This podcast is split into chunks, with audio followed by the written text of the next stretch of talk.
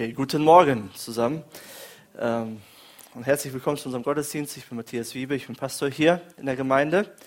Und ja, wir wollen heute euch Müttern, euch Frauen Danke sagen, dass es euch gibt. Ihr seid wunderbar, ihr seid wundervoll und schön, ja, dass ihr euch um die Kinder, um uns so gekümmert habt. Und wir sind gerade in einer Predigtserie, normal kann jeder.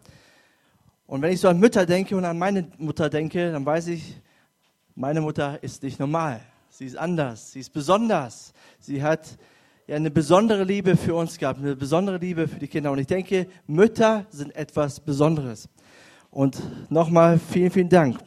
Berthold Auerbach, der hat folgendes Zitat gebracht. Er hat gesagt, alle Liebe der Menschen muss erworben, erobert und verdient, über Hindernisse hinweg erhalten werden. Die Mutterliebe allein hat man unerworben und unverdient. Und das glaube ich. Väter lieben ihre Kinder auch. Aber ich glaube, bei Müttern ist das noch etwas Besonderes. Und etwas anderes. Die Mutterliebe hat man allein, allein hat man unerworben und unverdient. Darin habe ich so das Evangelium, die gute Nachricht über Jesus so erkannt. Und ich glaube, das ist auch die Berufung einer jeden Mutter, einer jeden Frau, die Liebe Gottes wiederzuspiegeln. Von uns Männern auch, aber auf eine andere Art und Weise. Einfach dieses ja, Unverdiente und dieses, äh, ähm, mir fehlt das Wort, bedingungslose Liebe den Kindern zu geben. Und ich glaube, das ist euer Auftrag. Ich weiß, nicht alle Mütter oder nicht alle waren liebende Mütter oder nicht alle hatten liebende Mütter. Aber ich glaube, Gott hat das tief in das Herz einer Mutter gepflanzt, ihre Kinder und ihre Familie besonders zu lieben. Und ich habe eine Geschichte über die Liebe einer Mutter mitgebracht von Erma Bombeck. Das ist eine berühmte Mutter, sie lebt schon nicht mehr, und auch eine Schriftstellerin gewesen. Und sie hat folgende Geschichte geschrieben über eine Liebe oder über die Liebe einer Mutter. Und sie schreibt, jede Mutter hat ein Lieblingskind. Sie kann nichts dagegen tun. Sie ist auch nur ein Mensch. Ich habe auch eins. Das Kind, für das ich eine besondere Nähe empfinde, mit der ich eine Liebe teile, die niemand sonst verstehen kann. Erkennt ihr euch wieder, Mütter? Mein Lieblingskind ist dasjenige, das zu krank war, um Eis auf seiner Geburtstagsfeier zu essen. Das Masern zu Weihnachten, das Fieber mitten in der Nacht und einen Asthmaanfall hatte. Das Kind in meinen Armen in der Notaufnahme. Mein Lieblingskind verbrachte Weihnachten allein ohne die Familie, verlor das Geld auf seinem Klassenausflug. Mein Lieblingskind hat das Klavierkonzert vermasselt, hat Worte falsch buchstabiert und ist beim Fußball in die falsche Richtung gelaufen und das hat das Lieblingsfahrrad verloren durch Unachtsamkeit. Mein Lieblingskind ist das, das ich für Lügen bestraft habe, dass ich auf die Gefühle anderer Menschen aufmerksam gemacht habe und darüber informiert habe, dass es andere Menschen verletzt hat. Mein Lieblingskind schlug Türen frustriert zu, weinte, wenn es dachte, dass, es nicht, dass ich es nicht sah, zog sich zurück und wollte nicht mit mir sprechen. Mein Lieblingskind brauchte immer einen neuen Haarschnitt. Hatte Haare, die nicht zu locken wurden, hatte keine Verabredung am Samstagabend und ein Auto, wofür ich 600 Euro für Reparaturen zahlen musste. Mein Lieblingskind war manchmal egoistisch, unreif, schlecht gelaunt und egozentrisch. Es war verwundbar, einsam, unsicher darüber, wofür es in der Welt war. Und trotzdem war es wundervoll. Alle Mütter haben ihr Lieblingskind. Es ist immer dasselbe Lieblingskind. Dasjenige, das die Mutter im Moment braucht. Aus irgendeinem beliebigen Grund. Um sich an ihr zu klammern, zu schreien, zu verletzen, zu umarmen, zu schmeicheln, um zu kontern, um sich zu entladen, aber meistens einfach nur, um Liebe zu empfangen von der Mutter. Das sind Mütter. Mütter machen alles durch, Väter auch, aber Mütter besonders. Und meine Mutter hat fünf Kinder, ich bin der Älteste, und sie hatte fünf Lieblingskinder. Das Kind, das sie, das sie am meisten brauchte. Und ich weiß nicht, wie es bei euch war, aber bei uns war es so, wenn wir krank waren, da kommen Mütter so richtig in Fahrt, oder? Da kam meine Mutter so richtig in Fahrt, da kam die ganze Liebe auf einmal und das war, wenn wir krank waren, nicht allzu sehr, ne, aber so ein bisschen Grippe und Schnupfen und so, dann war das Paradies auf Erden. Da durften wir den ganzen Tag schlafen, kam, kam das Essen ans Bett gebracht, da durften wir machen, was wir wollten, da wurden wir gehegt und gepflegt und da war alles richtig, was wir gemacht haben. Und es war einfach, einfach gut. Aber das Schlimmste an Kranksein war, Medizin zu schlucken. Und ich kann mich noch erinnern, meine Mutter hatte früher so einen Saft, Aloe Vera Saft. Ich weiß nicht, ob ihr das kennt. Aber das war damals so das Allheilmittel gegen jede Krankheit. Man musste das nur trinken und zack, wurde man gesund. Oder wurde vital. Und naja, auf jeden Fall hat sie immer versucht, uns das eklige Zeug anzudrehen. Und äh, das war wirklich eklig. Das hat so säuerlich geschmeckt, bitter und glitschig, nach Gel so ein bisschen. Boah, ich, ich habe das Zeug nicht, ich musste brechen, wenn ich das Zeug runter äh, oder bekommen habe oder runterkriegen sollte. Auf jeden Fall, ich war einmal so krank, da habe ich das bekommen und da stand den ganzen Tag an meinem Bett und sie, meine Mutter versuchte das anzudrehen, sagte, trink das doch, trink das doch, das wird dir helfen, dann wirst du gesund und so weiter. Und abends hatte ich die Schnauze voll, bin aufs Klo gegangen, habe das Zeug runterge runtergespült und wurde trotzdem gesund. Und irgendwann hat sie aufgehört, uns das anzudrehen und es geht uns trotzdem alle gut und wir leben noch. Das war gut. Aber Mütter kommen dann in Fahrt, wenn ihre Kinder krank sind. Und über so eine Mutter möchte ich mit euch heute sprechen. So eine Mutter finden wir im Markus-Evangelium. Das Thema für heute ist, was wir von Müttern lernen können. Und das Erste, was wir lernen können von liebenden oder von Müttern, ist zu lieben. Und gerade auch von dieser Mutter. Sie tut alles für ihre Tochter. Und die Geschichte finden wir in Markus 7, Vers 24 bis 26. Dort heißt es, Jesus brach von dort auf und ging in die Gegend von Tyrus. Weil er nicht wollte, dass jemand von seiner Anwesenheit erfuhr, zog er sich in ein Haus zurück.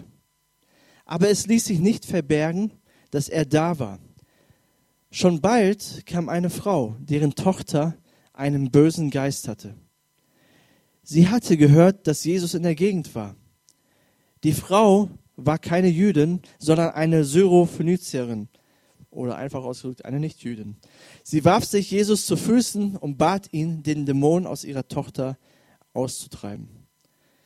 Hier erleben wir einen total menschlichen Jesus, einen müden Jesus, der ausgelaugt ist. Er hat schon so vielen Menschen geholfen. Er hat in den Provinzen äh, von Israel vielen Menschen geheilt, vielen Menschen gepredigt und mit ihnen zusammen gewesen. Und er jetzt war einfach ausgelaugt und wollte mal Urlaub haben. Er zog sich zurück und geht in, nach Tyrus in ein heidnisches Territorium, also dort, wo ihn eigentlich keiner finden konnte. Er wollte Ruhe haben. Doch da gibt es diese Mutter, diese Syrophönizierin, und sie ist nicht Jüdin, und damals war es so, dass es nicht erlaubt war für eine Nichtjüdin mit einem Juden zu sprechen und schon gar nicht einem Rabbi oder einem, ja, einem Leiter oder einem Prediger, wie wir das auch nennen wollen. Warum? Weil, weil sie in den Augen der Juden unrein war. Religiös, moralisch, aber auch kulturell. Man, das war ein Außenseiter, man hing nicht mit denen ab. Klar kann man, da will ich auch nicht gar nicht tiefer eingehen, so war es einfach zur damaligen Zeit. Und diese Mutter hat aber eine Tochter und die wird von einem Dämon gequält. Ja, das liest man auch so leicht, aber was bedeutet das, eine Tochter zu haben, die von einem Dämon gequält wird? In Markus 9 lesen wir von einem Jungen, der dasselbe erlebt hat. Und dort lesen wir, dass dieser Junge zu Boden geschmissen wurde, dass er Schaum vom Mund hatte, dass er Zähneknirschen hatte. Und furchtbar, eine furchtbare Vorstellung. Und jetzt stellt euch vor, diese Mutter erlebt das Tag für Tag. Tag für Tag wie groß die Verzweiflung gewesen sein muss. Es war Chaos, es war, es war turbulent zu Hause. Und sie wollte, und sie hat sich gesagt, jetzt ist genug. Jetzt muss sich etwas ändern. Sie war zwar rein nach äh, jüdischen Maßstäben, aber wisst ihr was? Wenn es den Kindern schlecht geht, dann ist Müttern jede Regel egal, oder? Dann sind alle Regeln egal, alle Ansichten, alles, was Menschen denken, weil dann geht es um das Kind und dem Kind muss geholfen werden egal wie. Und so war die Mutter auch. Sie war eine Mutter. Sie wurde zu einer Löwin. Und es steht da im Text drin, dass die Mutter bat. Aber das Wort für bat bedeutet eigentlich, sie bittete Jesus und bittete ihn und hörte nicht auf zu bitten. Immer wieder. Sie flehte ihn an. Die Jünger wollten sie fortschicken. Sie sagten, lass Jesus in Ruhe, er hat Urlaub, er braucht eine Pause, er hat schon genug gemacht. Aber die Mutter hörte nicht auf. Sie war eine Mutter halt. Und äh, das erinnert mich an eine Geschichte mit, äh, an eine Begebenheit mit meiner Mutter. Ähm, als sie noch kleiner war, habe ich es geliebt, Fußball zu spielen. So wie mein Sohn jetzt auch. Ich, der Ball, das war mein Freund, mit dem ich brauchte nicht mehr außer meinen Ball. Und ich war noch kleiner, ich weiß nicht, sechs oder sieben und wir wohnten in einer Siedlung und ich habe dort Fußball gespielt und das, dann geschah es halt des Öfteren, dass der Ball auf die Straße fiel. Ist ja einfach so, wenn man als Kind Fußball spielt. Und wir hatten einen Nachbarn, der ist gerade 18 geworden und äh, der fuhr da immer mit seinem Auto lang und, und der hatte immer die, und immer wenn er lang fuhr, fiel mein Ball auf die Straße. Und irgendwann hat er die Schnauze voll gehabt und hat, ist ausgestiegen aus dem Auto, hat sich den Ball geschnappt und hat ihn mir einfach weggenommen. So, was macht man da als Kind? Papa war auf Arbeit, aber Mama war da. Dann bin ich zu meiner Mutter gegangen und habe ihr das so erzählt, was so geschehen ist. Und dann wurde meine Mutter zur Löwin. Das, das gibt's doch nicht. Sie ist sofort rübergegangen zum Nachbarn, hat geklingelt und hat ihm die Leviten gelesen. Er wurde so klein mit Hut. Und ich weiß gar nicht, was sie ihm alles so gesagt hat, aber auf jeden Fall kam meine Mutter mit meinem Ball wieder zurück. Und das war die Heldin des Tages und des Lebens. Ich erinnere mich immer noch an die Geschichte. Und ähm, was bringt eine Mutter dazu, so hartnäckig zu sein, zu einer Löwin zu werden und für ihre Kinder zu kämpfen? Das Einzige, was eine Mutter dazu bringt, ist die Liebe. Liebe zu ihren Kindern, Liebe zu der Familie. Und da ist es egal, welche Persönlichkeit eine Mutter hat. Ob sie eher schüchtern ist, zurückhaltend oder extrovertiert. Wenn das Kind ungerecht behandelt wird oder wenn es krank ist, dann wird sie zu einer Löwin und tut alles in ihrer Macht Stehende, um eine Lösung herbeizurufen. Wir wissen nicht genau, wie der Alltag war.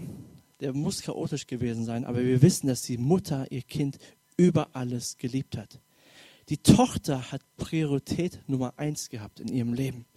Ihr, sie, ihr musste geholfen werden. Sie brauchte alle Aufmerksamkeit.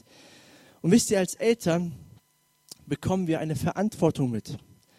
Unsere Kinder müssen Priorität Nummer eins haben von den Menschen. Sie brauchen unsere Energie, sie brauchen unsere Kraft, sie brauchen unsere Liebe, sie brauchen es, dass wir uns um sie kümmern. Sie brauchen uns einfach als Eltern. Und Jesus gibt uns mal ein Doppelgebot mit und er sagte, liebt Gott und liebt euren Nächsten. Und für die Mutter war die Nächste die Tochter, die krank war, die ein Problem hatte. Sie brauchte die Fürsorge. Und für uns Eltern sind unsere Kinder die Nächsten, gerade wenn sie kleiner sind, gerade wenn sie uns brauchen. Ich weiß, heutzutage wird es immer schwieriger, dass Familie Priorität hat, dass unsere Kinder Priorität haben. Warum? Weil wir so viel um die Ohren haben. Wir müssen irgendwie Familie, Beruf, Hobbys, Verein, Gemeinde, Glauben, Ehrenamt und die Sportschau am Samstagabend, die müssen wir irgendwie alle unter einen Hut bringen. Doch wir haben nur 24 Stunden. Wir kriegen das irgendwie alles nicht hin und viele sind überfordert. Wir sind in einer Zwickmühle wir müssen Entscheidungen treffen. Was ist uns am wichtigsten? Was lieben wir am meisten? Und wenn wir uns für das eine entscheiden, entscheiden wir uns gegen das andere, weil wir eigentlich, weil wir nicht alles machen können. Und von der Mutter können wir lernen, die richtigen Prioritäten zu setzen. Sie hat sich für ihre Tochter entschieden, die sie über alles brauchte. Und die Dinge, die du priorisierst, die liebst du im Endeffekt auch. Die Dinge, die dir wichtig sind, die liebst du. Ob es dein Auto ist, ob es dein Haus ist, ob es deine, deine Gesundheit ist, ob es dein Job ist, das, was dir am wichtigsten ist, liebst du. Und wie kannst du herausfinden, was dir am wichtigsten ist, worüber du die ganze Zeit nachdenkst, wo du emotional am meisten angebunden bist? Wenn du es verlierst, geht es dir schlecht. Was ist dir das Wichtigste? Und ich möchte mit euch so einen praktischen Teil durchgehen, die richtigen Prioritäten in unserem Leben zu setzen, weil das ist so entscheidend, um eine gute und gesunde Familie zu haben oder auch selber gesund und, ähm, zu sein als Persönlichkeiten. Und wie kannst du die richtigen äh, Prioritäten setzen? Lebe nach Werten. Was ist dir wirklich wertvoll? Was ist wirklich wichtig am Ende? Was zählt am Ende? Sind das die ganzen materiellen Dinge, die wir haben? Oder sind das andere Dinge? Und drei Dinge möchte ich euch mitgeben. Die erste Priorität in unserem Leben sollte Gott sein. Paulus schreibt in Philippa 3, Vers 7 bis 8, er sagt, aber seit ich Christus kenne, ist für mich alles wertlos, was ich früher für so wichtig gehalten habe. Denn das ist mir klar geworden. Gegenüber dem unvergleichlichen Gewinn, dass Jesus Christus mein Herr ist, hat alles andere seinen Wert verloren. Um seinetwillen habe ich das alles hinter mir gelassen. Es ist für mich nur noch Dreck, wenn ich bloß Christus habe. Kannst du das auch so sagen? Wenn ich nur Jesus Christus in meinem Leben habe, dann habe ich genug. Alles andere, was ich habe, ist nicht so wichtig. Ist Gott Nummer eins? Bist du begeistert über ihn? Bist du leidenschaftlich für ihn? Ist, es, ist er wirklich ein Gewinn, eine Freude für dich? Freust du dich darüber, was er für dich getan hat? Freust du dich, dass du neues Leben hast durch ihn? Freust du dich, ihn zu kennen? Investiere in deine, Priorität Nummer eins, in Gott persönlich. Das bedeutet jetzt nicht, dass wir 24 Stunden in unserem Zimmer sind und beten und nichts anderes mehr tun. Nein, wir haben Jobs, wir haben Familie, wir haben andere Verpflichtungen. Das bedeutet einfach, Gott in alles einzubeziehen, was uns ausmacht. Gott ist Nummer eins, mein erster Ansprechpartner. Bevor ich irgendetwas entscheide, frage ich ihn. Wenn mir etwas Gutes passiert, bedanke ich mich bei ihm. Wenn ich Probleme habe, gehe ich zu ihm, zuallererst. Er ist Nummer eins. Das zweite, und die zweite Priorität sollten Menschen sein. Paulus schreibt in Galater 5, Vers 13 bis 14, durch Christus seid ihr dazu berufen, frei zu sein, liebe Brüder und Schwestern. Aber benutzt diese Freiheit nicht als Denkmantel, um eurem alten, selbstsüchtigen Wesen nachzugeben. Dient vielmehr einander in Liebe. Denn wer dieses eine Gebot befolgt, liebe deine Mitmenschen wie dich selbst, der hat das ganze Gesetz erfüllt. Menschen sollten Priorität Nummer zwei haben in unserem Leben. Und wenn wir Eltern sind, dann unsere Familie. Nummer zwei, nach Gott, direkt danach. Was willst du lieber hören? Wenn dein Chef dir sagt, hey, hast du gut gemacht, du bist befördert, kriegst ein bisschen mehr Kohle. Oder wenn dein Kind zu dir kommt und sagt, Mama, Papa, ich liebe dich. Mein Sohn kann es noch nicht sagen, aber wenn der Papa sagt, dann schmilzt mein Herz. Oder wenn er zu mir kommt, meine Hand greift und mir Dinge zeigen will, oder dass ich ihm wieder ein Motorrad malen soll, oder mit ihm trommeln soll, oder Fußball spielen soll, das sind so die Dinge, die er so den ganzen Tag macht. Hey, was Besseres gibt, gibt es gar nicht. Für solche Momente lebe ich. Menschen sollten Priorität Nummer zwei sein. Und das dritte ist Ewigkeit oder Ewigkeitswerte.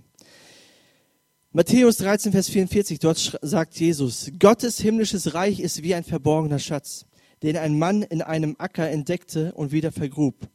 In seiner Freude verkaufte er sein gesamtes Hab und Gut und kaufte dafür den Acker mit dem Schatz. Investiere in Dinge, die Ewigkeitswert haben. Was, was sind Ewigkeitswerte? Also es ist eine gute Anlage, gute Aktien. Das sind Dinge, oder das sind Menschen. Menschen sind, haben Ewigkeitswert. Investiere in Menschen. Neben deiner Familie noch in andere Menschen. Setze deine Gaben, deine Talente, deine Finanzen, deine Zeit ein, um Menschen zu helfen, um Menschen die Liebe Gottes nahezubringen. Setz die richtigen Prioritäten und wenn du das tust, wirst du merken, wie du Zeit hast auch für andere Dinge, die Spaß machen, aber die nicht ganz so wichtig sind, aber die uns auch gut tun. Und warum sollten wir, wir das tun? weil Gott die richtigen Prioritäten gesetzt hat. Wisst ihr, für Gott bist du die wichtigste Priorität. Er denkt ständig nach über dich.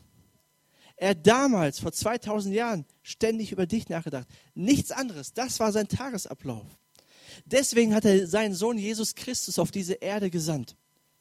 Damit er für dich stirbt, wenn du an ihn glaubst, du wieder zurück zu Gott kannst. Gott hat alles für dich gegeben. Er findet dich so wertvoll. Er denkt an nichts anderes. Er denkt nicht an seinen Ruhm, an seine Ehre, sondern er denkt über dich nach, wie er dich gewinnen kann, wie er dein Herz gewinnen kann, wie du wieder zurück zu ihm findest, wie er dir Gutes tun kann. Auch jetzt noch, 2000 Jahre später. Und wenn wir das verstanden haben, dass es einen Gott gibt, der uns über alles liebt, der uns so wertvoll fin findet, dass wir Nummer eins sind in seinen Gedanken, hey, dann ist es doch ein leichtes für uns, unsere Familie als Priorität zu sehen, unsere Kinder und so weiter. Und diese Mutter, die, äh, für sie war die Tochter Priorität. Sie war wichtig. Und das Zweite, was wir von ihr lernen können, ist zu glauben. Die Geschichte geht weiter und die äh, steht in Markus 7, Vers 27 bis 30. Dort geht es weiter. Dort heißt es, aber Jesus wehrte ab, lasst zuerst die Kinder satt werden, es ist nicht recht, den Kindern das Brot wegzunehmen und es den Hunden vorzuwerfen. Herr, entgegnete sie, immerhin fressen die Hunde unter dem Tisch die Brotkrumen, die die Kinder fallen lassen. Da hast du recht, sagte Jesus zu ihr. Du kannst gehen. Der Dämon hat deine Tochter verlassen. Als die Frau nach Hause kam, lag das Mädchen auf dem Bett. Der Dämon hatte es verlassen. Wenn man das so zum ersten Mal liest und hört, denkt man, okay, Jesus ist hier ganz schön beleidigend. Das passt gar nicht zu Jesus, der so etwas sagt. Du Hund, du kriegst nichts, die Kinder sind wichtiger, du bist ein Hund, du kriegst gar nichts. Oder man denkt, Jesus ist rassistisch, das passt irgendwie nicht. Wie kann er sowas behaupten? Heute sind ja Hunde sehr geliebt oder fast wie Menschen werden sie behandelt. Aber in der damaligen Kultur, und ich glaube, es ist immer noch so, sind Hunde nichts wert. Das sind halbwilde, alles oder müllfressende, streunende Köter, die einfach nur rumlaufen. Und Hunde war eine schlimme Beleidigung für Menschen. Aber das haben die Juden damals gebraucht, um die Nichtjuden zu bezeichnen. Warum? Weil sie in deren Augen unrein waren, nach deren religiösen Maßstäben. Meint Jesus das hier genauso? Beleidigt er sie? Ich glaube nein. Weil das Wort für Hund ist hier eigentlich Welpe oder ein Hündchen. Und Jesus sagt hier eigentlich Folgendes. Er sagt ihr, Frau, es gibt eine Reihenfolge. Du weißt ja, wie das mit dem Essen funktioniert. Erstmal, das ist ja bei uns auch so, erstmal bekommen wir was zu essen. Oder unsere Kinder bekommen was zu essen. Und wenn dann was überbleibt, was keiner essen will, dann bekommt das der Hund ne? oder die Hündchen. Die Reihenfolge ist entscheidend. Und Jesus in Matthäus 15, Vers 24 sagt Jesus noch, da ist die äh, Geschichte noch ausführlicher erzählt. Dort sagt er, ich bin nur ausge oder nur gesandt zu den verlorenen Schafen des Hauses Israel. Jesus will dir sagen, mein Auftrag ist erstmal für die Juden. Ihnen will ich klar machen, dass ich die Erfüllung von allem bin. Dass ich die Erfüllung des Gesetzes bin, dass ich der Messias bin, dass ich die Erfüllung der Propheten bin, ich, ich bin der, auf den sie hoffen. Das will ich ihnen klar machen. Ihr, nicht Juden, ihr seid später dran. Wenn ich sterbe und wieder auferstehe, dann werde ich meinen Jüngern den Auftrag geben, geht hin in alle Welt. Also Jesus beleidigt sie nicht, sondern er macht ihr nur die Reihenfolge klar. Erst die und dann du. Und die Antwort der Mutter begeistert mich und die finde ich total erstaunlich. Sie lässt sich nicht unterkriegen. Und sie sagt, okay, Jesus, du hast recht. Erstmal bekommen die Kinder was zu essen, dann die Hündchen. Und ich komme für mein Hündchen. Ich komme für mein Hündchen. Weil ich weiß, bei dir ist genug. Du hast genug zu essen. Sie weigert sich, ein Nein hinzunehmen. Sie nimmt die Herausforderung an. Sie sagt Jesus, ja, ich verstehe dich. Ich bin nicht Priorität Nummer eins in deinem Leben. Ich kenne den Gott Israels auch gar nicht. Ich diene ihm auch gar nicht. Und ich tue nicht die Dinge, die ich tun sollte. Und es gibt auch keinen Platz um deinen Tisch für mich. Aber trotzdem ist genug da. Trotzdem bleibt etwas über. Und die finde ich klasse, die Frau. Die gibt nicht auf. Und was können wir von ihr lernen? Diese Sache für, oder dieses Kämpfen für eine Sache, das kennen wir gar nicht so. Wenn wir um eine Sache kämpfen, dann pochen wir auf unser Recht. Das ist unser gutes Recht. Das steht mir aber zu und ich will es. So kämpfen wir. Wir holen ein paar Gesetze raus und das gehört mir. Aber diese Frau sagt, oder sie sagt nicht, gib mir, was ich verdient habe, Jesus, weil ich gut bin, sondern gib mir das, was ich nicht verdient habe, weil du gut bist. Und ich brauche es jetzt. Die Frau sagt nicht, ich habe es verdient. Das steht mir zu, dass du meiner Tochter hilfst, weil ich es verdient habe, weil ich ja zu dir schließlich gekommen bin und weil ich schließlich zu dir bete. Also muss es mir geben. Sondern sie sagt Jesus, ich habe es nicht verdient, aber hilf du meiner Tochter. Wisst ihr, die Mutter ist die erste Person im Markus-Evangelium, die Jesus wirklich versteht. Die die gute Nachricht von Jesus wirklich versteht und verstanden hat, um was es Jesus eigentlich geht. Sie wusste, ich bin schlechter, als ich je gedacht habe und gleichzeitig mehr von Gott geliebt und angenommen, als ich je erhofft hatte. Ich bin schlechter, als ich je gedacht habe, aber gleichzeitig mehr geliebt und angenommen von Gott, als ich je erhofft hatte. Sie beschimpft Jesus nicht und sagt, wie kannst du es wagen, mich Hund zu nennen? Wie kannst du mich so beleidigen? Okay, wenn du mir nicht helfen willst, ist mir das egal, dann gehe ich halt. Nein, sie sagt, du hast recht. Aber du bist der einzige Retter. Du bist der einzige Erlöser, der mir helfen kann. Du kannst, du bist der Einzige, der etwas tun kann in meinem Leben. Zu wem soll ich gehen? Zu wem soll ich sonst gehen, wenn nicht zu dir? Du hast genug doch, genug da. Und diese Einstellung haben alle guten Mütter und alle guten Väter und alle guten Singles und alle sollten alle Menschen haben. Das Evangelium, die gute Nachricht von Jesus, die Gnade sollte Zentrum unseres Handelns sein. Und die Haltung ist so, so entscheidend, die wir gegenüber Jesus Christus auch haben. Wisst ihr, Gott muss gar nichts tun in unserem Leben. Er muss gar nichts. Wir können ihn bitten, aber er muss nichts machen. Und er ist trotzdem noch Gott. Und er ist trotzdem noch gut. Wir haben es schon lange nicht verdient, dass er etwas in unserem Leben tut. Dass er uns antwortet, dass er uns hilft, dass er uns einen Job schenkt, dass er ja, die Krankheit wegnimmt, dass er irgendetwas macht. Wir, wir haben es nicht verdient. Und wisst ihr, als Eltern kommen wir in Notsituationen, wo wir manchmal vielleicht verzweifelt sind. Unseren Kindern geht es nicht gut. Auf der Arbeit läuft es nicht. Unsere Gesundheit geht auch den Bach runter. Wir haben vielleicht Schwierigkeiten in der Beziehung, in der Ehe. Unser Glaube bröckelt irgendwie. Und dann ist es gut zu sagen, jetzt ist Schluss. Ich will, dass sich etwas ändert. Das hat die Mutter gemacht. Sie hat gesagt, mit dieser Situation kann ich nicht leben. Meine Tochter muss geholfen werden. Das ist gut, wenn wir das auch machen. Und dann ist es gut zu sagen, wenn wir sagen, Jesus, nur du bist der einzige Retter, der uns helfen kann. Und dann ist es gut zu sagen, Jesus, ich nehme auch die Reste. Ich habe es nicht verdient, dass du mir hilfst, aber du bist gut. Du bist ein Helfer, du bist ein Retter. Ich habe dich so kennengelernt. Du bist der Einzige, der mir helfen kann. Hilf mir, obwohl ich es nicht verdient habe. Ich weiß, ich bin nicht gut, aber du bist gut. Versteht ihr, was ich sagen möchte? Die Haltung ist so wichtig. Ich habe es satt von Haltungen zu hören, wo wir Gott wie einen Flaschengeist behandeln. Oder wie so einen Automaten, wo man ein Euro rauswirft und da kommt was Gutes raus. Gott, guck mal, was ich gemacht habe. Gott, guck mal, wie ich gebetet habe. Gott, guck mal, wie ich gedient habe. Du musst mir doch helfen. Oder wir müssen nur wir müssen nur oft genug bekennen, oft genug wiederholen, oft genug etwas sagen und Bibelworte rezitieren und dann wird Gott schon etwas machen. Nein, so ist Gott nicht.